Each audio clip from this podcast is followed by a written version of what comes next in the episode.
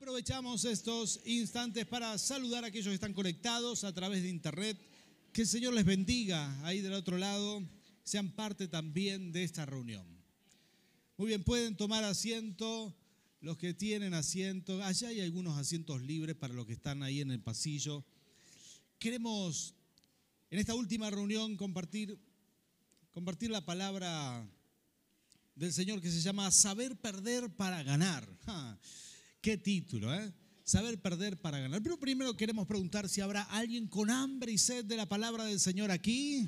Amén. Qué bueno. Estamos en el lugar correcto, entonces quiero hacer una pregunta, a ver cómo nos va ahora, ¿verdad? Porque en otros cultos no nos fue tan bien, ¿sí? Queremos hacer una pregunta así directa al hueso, como se dice por aquí en Mendoza, una pregunta personal. ¿Están dispuestos a contestar de lo profundo del corazón? ¿Sí? Ah, qué bien. Y no saben qué voy a preguntar, ¿eh? Qué maravilla. Quiero hacer una pregunta, quiero que te remontes a tu infancia, esa infancia escolar en, en, la primaria, primer grado, segundo grado, no, vamos un poco más adelante, tercer, cuarto grado. Quiero que te remontes en ese tiempo y recuerdes cómo eras por un segundo. Quiero preguntar esto. ¿Habrá aquí de esos que fueron niños o niñas aplicados en la primaria, prolijos, que llevaban todo, todos los útiles a la escuela. ¿sí? La seño decía, hay que traer un mapa, y ahí llevabas ese mapa al otro día, hay que traer un recorte de diario, era en otra época, ahora hay que googlear, pero antes había que traer un recorte y lo llevabas, ¿sí? Llevabas el diccionario, el libro de lectura y todo lo que había que llevar. Tenías una mochila más grande que un alpinista, pero no te faltaba nada. ¿Habrá alguien aquí? Levánteme la mano quiénes eran esos niños y niñas aplicados. Fabio, muy bien, Fabio, gloria a Dios. Allá, a ver, miren qué bien, muy bien, parejo, hay hombres y mujeres. En los otros cultos solamente eran hombres los aplicados. No, mentira, no hubo ni un hombre. Esta es la primera reunión que hay hombres aquí que eran niños aplicados. Impresionante. Miren, pasaron mucha gente, no conseguimos ningún hombre. Acá hay un par de hombres, gloria a Dios, que esos son los ilustres que marcan el camino del género, ¿verdad? Pero ustedes saben que yo recuerdo que tuve un tiempo que fui muy aplicado también, llevaba todo a la escuela, tenía una mochila gigante, todas las cosas que me pedía la seño, como hasta sexto grado, y ahí me pervertí mal ya en ese sexto grado. Pasó algo importante, mi papá me dijo, bueno, hijo, ya estás grande, vas a ir en bicicleta a la escuela, ¿sí? 30 cuadras de mi casa hasta la escuela, llegaba con la lengua afuera con semejante mochila. Entonces tomé una decisión. El primer día, cuando regresé, dije, bueno, voy a sacar el diccionario. Al otro día, igual llegaba con la lengua afuera, dije, voy a sacar el libro de lectura, voy a sacar esto otro. Y así fui sacando hasta que me quedó un cuaderno y un lápiz con la goma arriba para no llevar nada extra, ¿verdad? Y era todo lo que, así terminé el año. De hecho, este fue mi estilo de vida de ahí en adelante. Cuando conocí a mi esposa en la secundaria ya, eh, yo ya era así, ¿verdad? Cuaderno y lápiz, nada más, nada extra. Y así empecé a aligerar las cargas para no llevar nada de más y terminé el año de esa manera, teniendo muy pocas cosas en la mochila. Y recuerdo que mi padre me decía, hijo, qué bien que te va con la bicicleta. Sí, sí, papá, estoy liviano, ya tengo pocas cosas, ¿verdad? Ya lo resolví. Me dice, qué bueno, hijo, porque entonces el año que viene vas a llevar a tu hermanito a la escuela en bicicleta. Pero a pesar de todo, fueron buenos tiempos, la pasé muy bien con mi hermanito. Pero a veces en la vida hay que aligerar las cargas para no llevar ese sobrepeso que a veces nos cuesta, nos, nos, nos, tira para abajo, nos hace llevar un esfuerzo extra. Por eso hay que saber perder para ganar. Hay cosas que vale la pena perder, ¿sí? Para poder ganar un poco de paz. Y esta es la historia del apóstol Pablo, que un día antes de naufragar en la isla de Malta, el apóstol Pablo iba como prisionero en un barco y un día antes de naufragar, una noche antes, eh, decidieron eh, tirar las anclas porque se dieron cuenta que estaban como unos 5 kilómetros de la isla de Malta. Yo quiero que te imagines esta situación, te imagines un viento huracanado en esa época, donde los barcos eran, eran eh, muy endebles. Los, los barcos eran de madera, entraba el agua, eran barcos que se rompían. Los marineros sospecharon que había arrecifes, que había piedras abajo en el mar, que estaban por, rom- por romper el barco. Entonces dijeron, vamos a frenarnos aquí. Tiraron, tiraron las anclas por las dudas. Por las dudas el, el barco se iba a encallar y se iba a romper, se iba a destrozar y se iban a morir. Si vos te pones unos segundos en las sandalias de la gente de aquella época, te imaginás un barco que se rompe a unos 5 kilómetros de la isla, aunque vos puedas visualizar la isla. ¿Quién nada 5 kilómetros y en medio de una tormenta? Es una locura, se iba a ahogar la mayoría, si no todos. ¿sí? Entonces el apóstol Pablo, guiado por el Señor, porque tenía una revelación de que todos iban a salvar, les da esta estrategia de alivianar las cargas, alivianar las cargas del barco para poder pasar por encima de esos arrecifes, por encima de las piedras, de los bancos de arena y arrimarse un poco más a la isla. Y esta es la historia del apóstol Pablo y si podemos poner en pantalla Hechos capítulo 27. Queremos leer unos versículos donde el apóstol Pablo habla con toda la tripulación. Estaban todos muy desanimados, estaban todos a punto de morir. Y el apóstol Pablo le da esta palabra, le da es- este ánimo, porque a veces para poder tomar decisiones correctas uno necesita una guía. Ahí el capitán ya no sabía más qué hacer, tampoco lo sabía el centurión, pero el apóstol Pablo, que estaba ahí, tomó las riendas del barco y dijo, esto es lo que hay que hacer. Y préstenme atención a estos versículos que son muy reveladores. Y esto nos va a dar una palabra, porque yo te garantizo algo, yo tengo una sensación de paz en mi corazón, de que Dios nos regalará un año muy, pero muy bendecido, muy bendecido. Y que las cosas que te hicieron encallar años anteriores no lo lograrán este año. Vas a tomar decisiones sabias para la gloria del Señor. Así que presta atención a esta palabra. Dicho esto, tomó pan y dio gracias a Dios delante de todos. Luego lo partió y comenzó a comer. Todos se animaron. Diga conmigo, ánimo. Sí, Señor. Tocale que está al lado tuyo, decirle eso es para ti. Sí, Señor. Todos se animaron en el barco. Y dice, también comieron, y también comieron. Versículo 27 dice, éramos en total 200, eh, 276 personas en el barco. Una vez satisfechos, aligeraron el barco. Diga conmigo, aligerar el barco. Escuchen esto, echando el trigo al mar. Diga conmigo, echando la ganancia. Resulta que este era un barco mercantil. Un centurión romano recibe la estricta orden de llevar unos presos especiales a Roma, y entre ellos el apóstol Pablo. Y mientras todavía estaban eh, en Palestina, los sube a un barco, un barco mercantil porque no consiguen un barco, un barco romano. Si ustedes leen esta historia en estos días, esta semana, leen el capítulo 27 de Hechos, van a leer todo esto que estoy diciendo ahora, ¿verdad? Y ahí cuando ustedes dicen, amén, pastor, vamos a leerlo, ¿verdad? Y suben a todos a ese barco. Y ese era un barco mercantil, tenía marineros, tenía gente, estaba preocupado de comerciar, se lle- llevaban trigo hasta Roma. Pero resulta que los agarra este huracán, este tifón en el medio del mar y empiezan a, dar vuelta, a estar preocupados, estaban muy mal, hasta que llegan a esta situación la cual estábamos comentando, estar a punto de, encallar en la isla de Malta, una isla paradisíaca, de- dicho sea de paso, pero ellos no lo podían ver, esa podía ser, podía ser su funeral, esa podía ser su tumba, esa isla podía ser el final. Entonces, el apóstol Pablo toma esta decisión y les dice, cobren ánimo, tengan fe, cobren ánimo, les dio de comer con la harina que había en el barco, todas las bodegas del barco llenas de harina, hicieron, llenas de trigo, perdón, hicieron pan, comieron, les dio de comer a la gente y luego dijo, ahora hay que tirar la ganancia. Imagínense, muchos habrán protestado y dijeron, ¿cómo puede ser que vamos a tirar? Este es el propósito del barco. Este- Esto es un barco mercantil. Traemos la ganancia para comercial. Quizás los marineros dijeron, si no entregamos el trigo, no cobramos. Pero el apóstol Pablo dijo, vale más la vida de ustedes que el dinero. ¿Cuántos dicen amén a eso?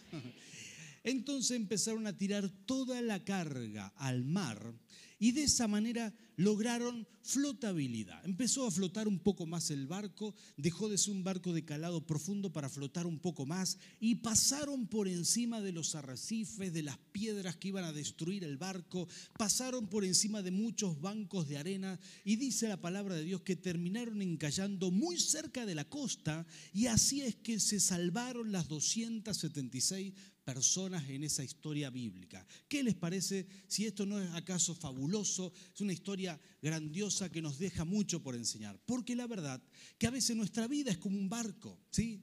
Nuestra vida es como un barco que lleva peso extra que no debería llevar. Y ahí están abajo esos problemas, están, están esperando que tomemos malas decisiones, que llevemos demasiada carga para encallarnos, para rompernos como esas piedras puntiagudas que están listas para destruir una embarcación. Ahí están esos bancos de arenas esperando, están esperando que llevemos carga de más. De hecho, mucha gente encalla, toma malas decisiones y por el peso extra que lleva en su vida, termina encallando, termina encajado ahí sin poder avanzar. Pero voy a darte una buena noticia. Dios quiere que este año avances para la gloria del Señor. ¿Cuántos dicen amén? Así que quiero, quiero darte un ejercicio muy práctico. Hoy vamos a echar fuera de borda, vamos a echar fuera de nuestra barca todas aquellas cosas que nos ocasionan un peso extra. ¿Estás preparado para esto? Vamos a tomar decisiones con la guía del Espíritu Santo, tomar decisiones prácticas en nuestra vida, analizar nuestra vida. Comienza un año nuevo, estamos en los primeros días y veremos la gloria del Señor en estos días. Entonces es importante que nos preparemos para esto, que tomemos decisiones sabias, que tomemos decisiones de echar fuera de borda esas cosas que nos ocasionan una molestia, que nos ocasionan un peso extra, que nos hacen encallar y para eso estamos aquí. Así que tocale que está al lado tuyo, decirle, prepárate porque vamos a trabajar. Sí, Señor. Hay que echar algunas cosas fuera de borda. Y las, te voy a mencionar solamente cuatro, pero puede haber muchas más. Voy a mencionarte cuatro cosas que son importantes echar fuera de borda. Número uno, número uno, hay que, hay que sacar el peso, echar fuera de nuestra barca, esas relaciones o conexiones, incluso amistades, que nos son un peso extra y que nos mantienen, nos hacen encallar, nos mantienen abajo, no nos dejan, no nos dejan surgir, que son un lastre. Y atención con esto porque lo que digo hay que explicarlo bien, ¿verdad? Porque también enseñamos que a través de las amistades es que damos a conocer a Cristo. Nuestros amigos conocen de Dios, nuestra familia conoce de Dios por la relación, esa buena relación que nosotros solemos tener, ¿verdad? Ahora, atención con esto. Entre todos tu círculo de amistades, de amistades, posiblemente hay algunas personas que quizás no te bendicen. Quizás hay algunas personas que son, conexiones que no son de bendición, que no estás vos para bendecirlo a ellos, sino que ellos están para jalarte o para tirarte para abajo. Y esas son las conexiones que debemos detectar, esas amistades que debemos detectar para saber poner un freno a tiempo. A veces habrá que cortarlas del todo, a veces habrá que tomar una distancia, pero con la guía del Espíritu sabremos qué hacer. Porque esas son, esos son los pesos extras que nos hunden el barco. Escuché de una mujer, para darles un ejemplo un ejemplo concreto. Escuché a una mujer justo esta semana, estaba preparando este mensaje y como Dios me habla de muchas maneras, justo una hermana en Cristo me dio este testimonio. Dijo que, dijo que ella tiene una hermana mayor. Toda la vida la hermana mayor tuvo problemas. Como sus padres se divorciaron, no se hicieron cargo de ellos, en la adolescencia, en la juventud, la hermana menor salía en ayuda de la hermana mayor por cualquier problema que tenía. Pero esto se volvió bastante difícil. Está muy bien ayudar a nuestros hermanos. Sin embargo, esta ayuda era una, dos, tres, cuatro veces al mes por los últimos 20 años. Ya no era poca cosa. Ahora ella me contó el testimonio de que tuvo que mudarse de ciudad y que para la gloria de Dios su hermana al fin se hizo cargo de su vida y ella pudo avanzar hacia el propósito divino. Qué interesante que es esto, porque de esto se trata.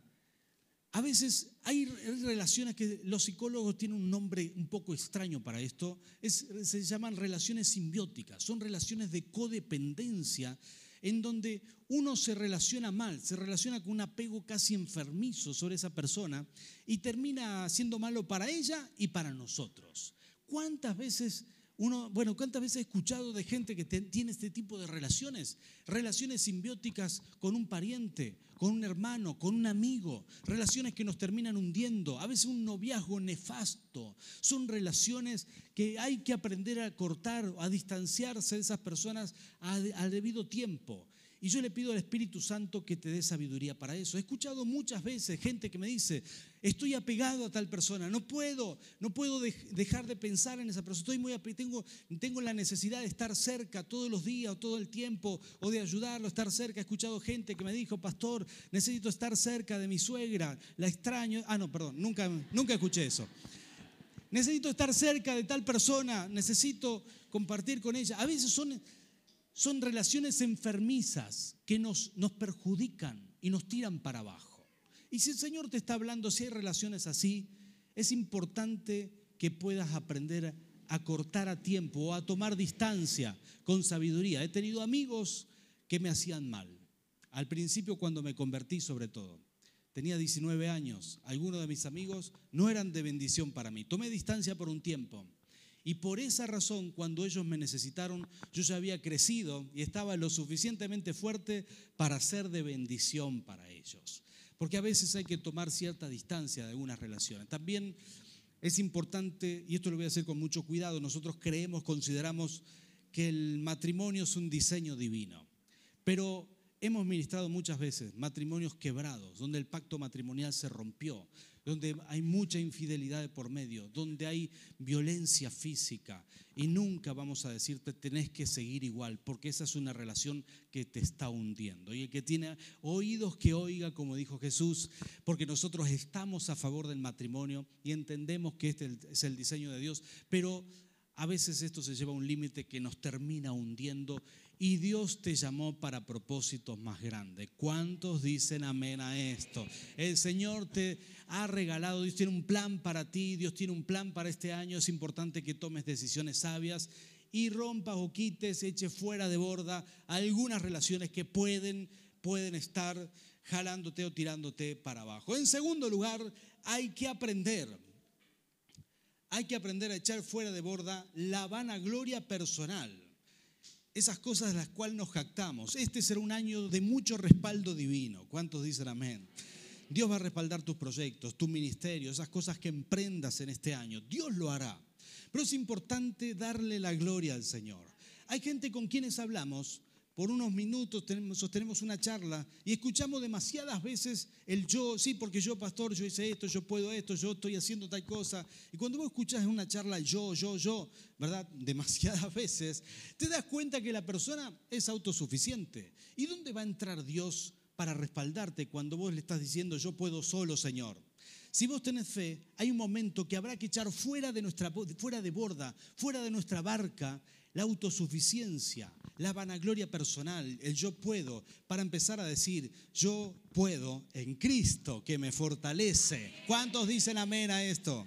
Este es tiempo de grandes proyectos, pero el Señor, el Señor se ocupará de respaldarnos. En tercer lugar, echar fuera de borda esos valores equivocados para ganar, para ganar paz o para ganar a Cristo. Quisiera que podamos poner en pantalla Filipenses capítulo 3, versículos 7 y 8. Filipenses capítulo 3, versículos 7 y 8. Esto dice la palabra del Señor. El mismo apóstol Pablo ahora hablando de su propia vida. Y esto es lo que dice. Quiero que lo pongas en contexto y hagas un paralelo con la barca. ¿sí? El apóstol Pablo dice, sin embargo, todo aquello que para mí era ganancia. Esto es como el trigo en el barco, era la ganancia. Pero dice, todo, sin embargo, todo aquello que para mí era ganancia, ahora lo considero pérdida por causa de Cristo. Fantástico. Y dice, es más, todo lo considero pérdida por razón del incomparable valor, diga conmigo, valor, el valor de conocer a Cristo Jesús, mi Señor. Hago un paréntesis aquí. Cuando llegaste a Jesús, hay un milagro poderoso que empieza a suceder en tu espíritu. El Señor cambia tu sistema de valoración. Cosas que antes no le dabas valor, ahora le das mucho valor. Y cosas que antes le, le dabas demasiado valor, ahora perdieron valor en tu vida. Posiblemente ya te ha pasado esto o estás en ese proceso. Y esto es totalmente normal. El apóstol Pablo dice, ahora sobre todas las cosas, valoro a Jesús. Comprendo el incomparable valor de conocer a Cristo. Él está diciendo, lo pierdo todo por Jesús y no me importa. Estoy dispuesto a arrojar todo por la borda, echar toda ganancia, sacar todo con tal de alcanzar mi propósito, con tal de agradar al Señor. Y, termina diciendo estas palabras, dice, por Él lo he perdido todo y no solamente lo pierdo. Mira, mira lo que dice, y lo tengo por estiércol a fin de ganar a Cristo. Fantástico. Él está diciendo, Dejé cosas del pasado, pero no las lamento, las tengo por basura, las tengo por estiércol. Hay gente que dice, uy, yo ahora que soy cristiano ya no tengo que decir malas palabras y casi lo está lamentando, ¿verdad? No en esta iglesia, ¿verdad? No en este culto, son otros hermanos que vinieron en otras reuniones, pero casi está lamentando las cosas que dejó, ¿no? Porque antes cuando salía a los boliches, y lo dice casi con nostalgia, se le cae un lagrimón. ¿Sabes qué? El apóstol Pablo de verdad que había echado fuera de la borda todo lo que le, era un peso extra. Él dice, todo lo que perdí lo tengo por basura, no me importa, lo tengo por estiércol con tal de ganar a Cristo. ¿Y de qué se trata ganar a Cristo? Se trata de alcanzar tu propósito, se trata de alcanzar, sabes, Dios tiene un plan para ti. Hay buenos pensamientos de Dios para ti en este año buenas cosas. Algunos tendrán ministerios, quizás Dios planeó negocios nuevos para este año, para ti. Quizás a algunos eh, se les agrandará la familia, no lo sé. Algunos están deseosos, otros están reprendiendo al diablo cuando digo esto, ¿verdad? Pero hay casos y casos. Pero, ¿qué cosas Dios tiene para ti este año? Y el apóstol Pablo dice, lo dejo todo con tal de ganar a Cristo, con tal de alcanzar ese propósito divino.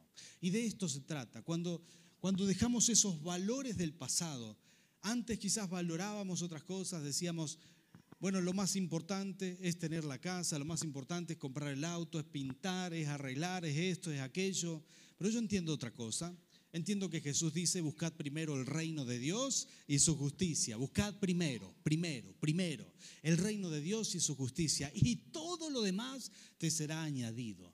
De nada te vas a privar pero que tu corazón no esté en los valores que antes teníamos. Esos valores hay que echarlos fuera de borda, porque mucha gente por esos valores va corriendo detrás de, una vida material, haciendo horas extras y desesperándose, perdiendo familia, perdiendo matrimonio, encallando su vida y destruyendo su barca porque no logra echar fuera lo que debe echar fuera. Así que yo quiero animarte en el nombre del Señor, que este sea un año para echar fuera esos valores mundanos y empezar a buscar primero el reino de Dios, primero el reino de Dios, primero el reino de Dios. Serás próspero en este año para la gloria del Señor. ¿Cuántos dicen amén a esto?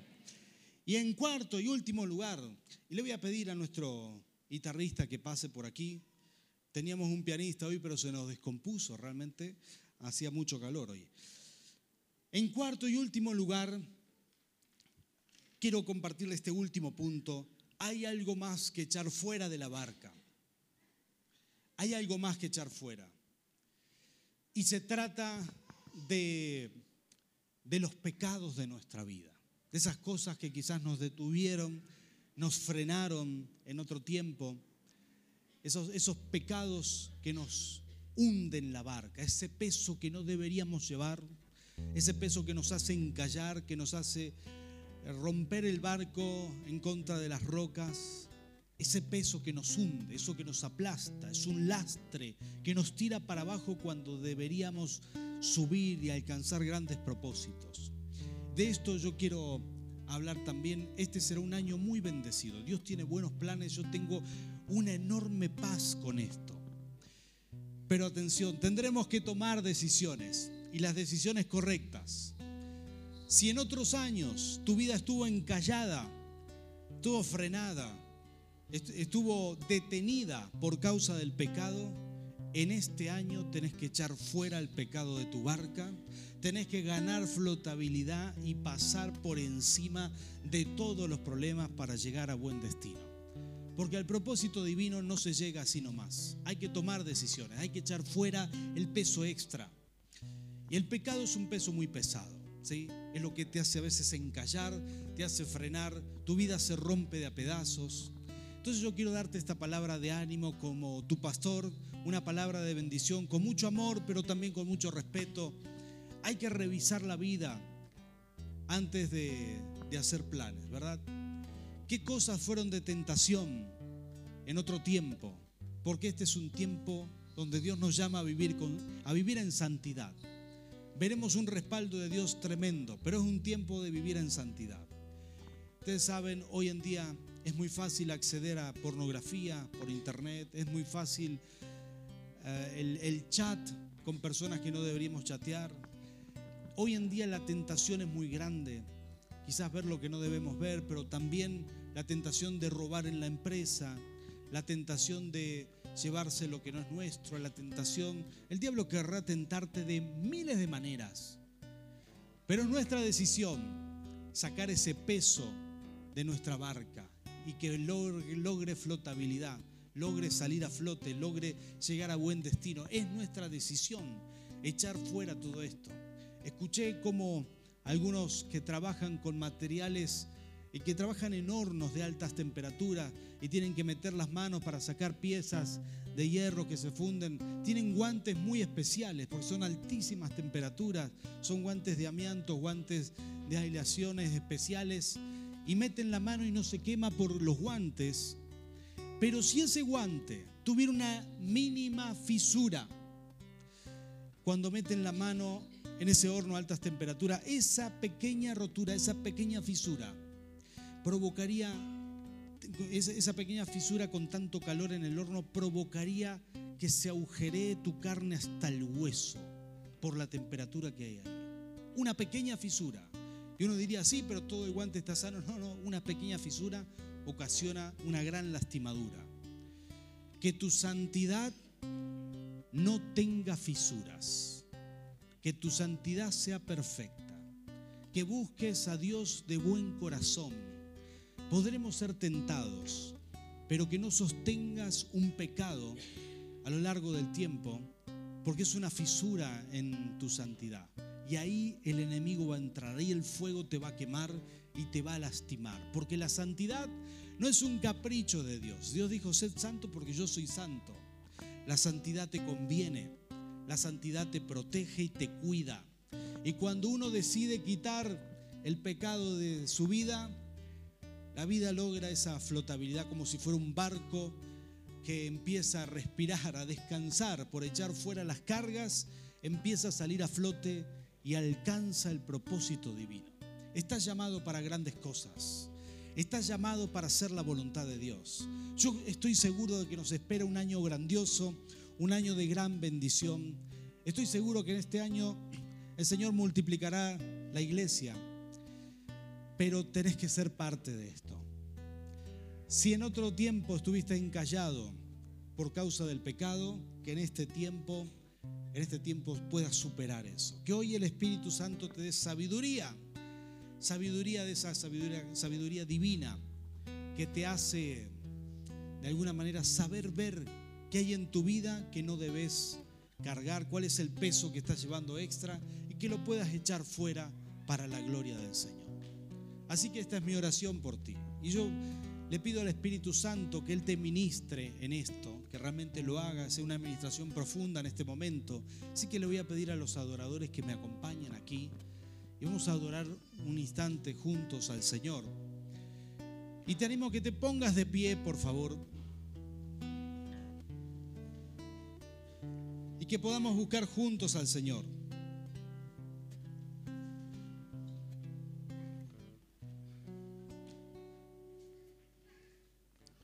Cierras tus ojos conmigo.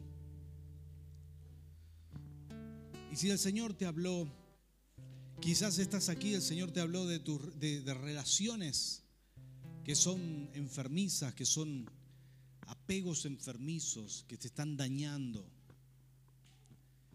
quizás son relaciones o quizás son pecados en tu vida o quizás es vanagloria personal, orgullo. Quizás aún no te rendiste a Dios, quizás no dijiste, Señor, ayúdame en mi trabajo, ayúdame en lo que estoy haciendo. Quizás te estás valiendo de tus propias fuerzas, no lo sé. Pero este es el tiempo de rendirnos al Señor. Tiempo de decirle, Señor, necesito la guía de tu Espíritu Santo. La guía de tu Espíritu. Que el Señor te muestre ahora y te revele en adoración, en adoración profunda, te revele qué cosas hay que echar fuera de borda, qué cosas te están hundiendo, qué cosas te han hecho encallar o, estás a punto de encallar, qué cosas atentan para que tu vida sea un naufragio, qué cosas hay que, qué decisiones hay que tomar para que vuelvas a salir a flote, para que sueltes el lastre para que sueltes algunas cosas que en otro tiempo consideraste ganancia, pero este es tiempo de echarlo fuera. Así que le pido al Señor que Él haga esta maravillosa obra, solamente Él la puede hacer. Espíritu Santo, Señor, te clamo, Rey, que nos ministres profundamente, Señor, imparte hoy sabiduría. Y que en este momento de adoración, en estos instantes, se active ahora la revelación profunda que nos muestre nuestra propia vida como si estuviéramos parados a un espejo y pudiéramos vernos esos defectos físicos que hay que arreglar, esas lastimaduras quizás, o simplemente esos, esas cosas que, que hay que arreglar porque se ven mal, esa ropa mal puesta. Señor, que podamos vernos en este momento esas cosas que necesitan decisiones nuestras. Oh Espíritu Santo, revélanos, revélanos, Señor, en el nombre de Jesús. Aleluya. Ven Espíritu Santo. Ministra, ministra, Señor. Necesitamos de ti, Señor. Necesitamos de tu revelación.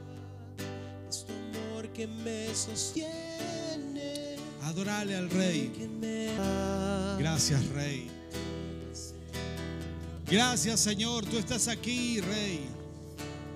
Sopla Espíritu Santo, Señor, ministranos. Señor, imparte esta noche sabiduría. Levanta tu mano conmigo. Señor, imparte sabiduría, sabiduría divina.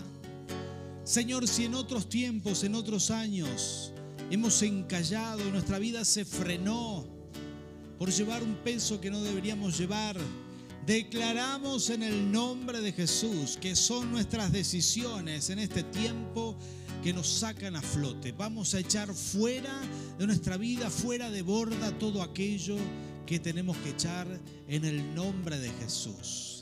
Espíritu Santo, solamente danos sabiduría para ver, para ver, para ver con claridad ¿Dónde están nuestras necesidades? ¿Dónde, están, ¿Dónde está nuestro peso extra? Señor, en el nombre de Jesús, danos sabiduría para aligerar las cargas, para salir a flote. Oh bendito Dios, de algo estamos seguros, tú nos estás llamando. Señor, este será el año donde muchos serán líderes. Este será el año donde muchos emprenderán ministerio, donde muchos te servirán otros emprenderán negocios para tu reino, Señor. Este será un año de bendición, pero Padre, ayúdanos a tomar decisiones y a poder decir como Pablo, todo lo que antes era ganancia, ahora lo, lo, tengo por basura, lo, tengo lo doy por perdido y no me arrepiento para ganar a Cristo. Señor, te damos gracias, Rey. Proclamamos un año bendecido para la gloria de tu nombre. Amén y